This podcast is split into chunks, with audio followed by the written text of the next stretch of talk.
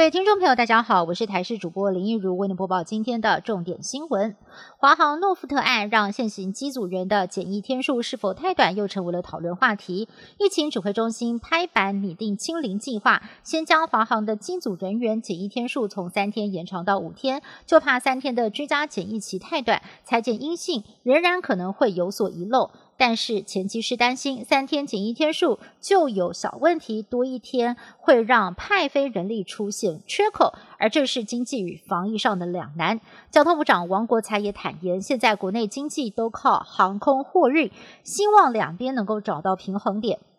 诺富特饭店染疫事件扩大，现在有住过诺富特的民众在网络上抱怨，上个月二十三号，两团七十人透过桃园的旅游补助预订诺富特饭店，当时饭店没有公告同一栋有居检者，而连桃园市府也没有说是防疫旅馆，痛批市府螺丝松了，甚至扬言如果团员当中有人确诊，就要连数提告。对此，桃园市政府回应没有接到饭店申请分层检疫，所以不知情。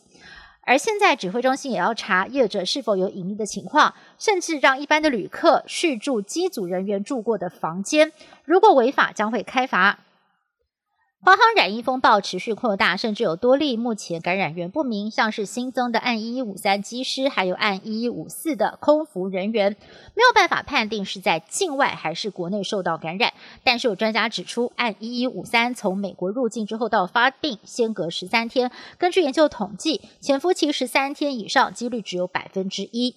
研判这名个案在台期间被感染的可能性是比较大的。另外，案一一五三还有案一一五四两个人，四月二十九号曾经。一起外出到酒吧聚餐，因为还在三加十一的自主健康管理期，也疑似违反了相关规定。印度的疫情一再升温，在今天又新增了三十八万两千多人确诊，单日病末的人数达到了三千八百多人，创下了新高纪录。而印度已经是连续两周单日确诊人数突破了三十万。尽管各方都呼吁政府宣布全国封城，但是总理莫迪却坚持不肯。反对派痛批政府失能，跟犯罪没有两样。法院也表示，因为缺氧而导致患者死亡是一种罪行，甚至不亚于种族灭绝。专家说，印度第二波疫情会这么严重，正是因为刚好碰上了大选。政府担心再度封城，恐怕会让选票流失。为了选举轻忽疫情，才会酿成悲剧。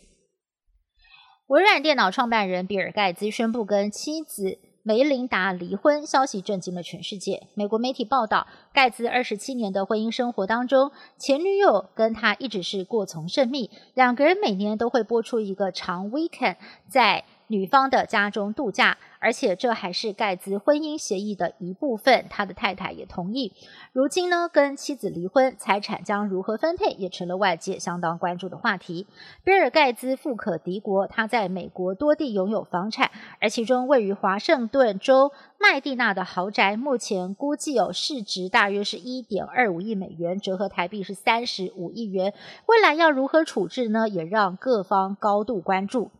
以上新闻是由台视新闻部制作，感谢您的收听。更多新闻内容，请您持续锁定台视各界新闻以及台视新闻 YouTube 频道。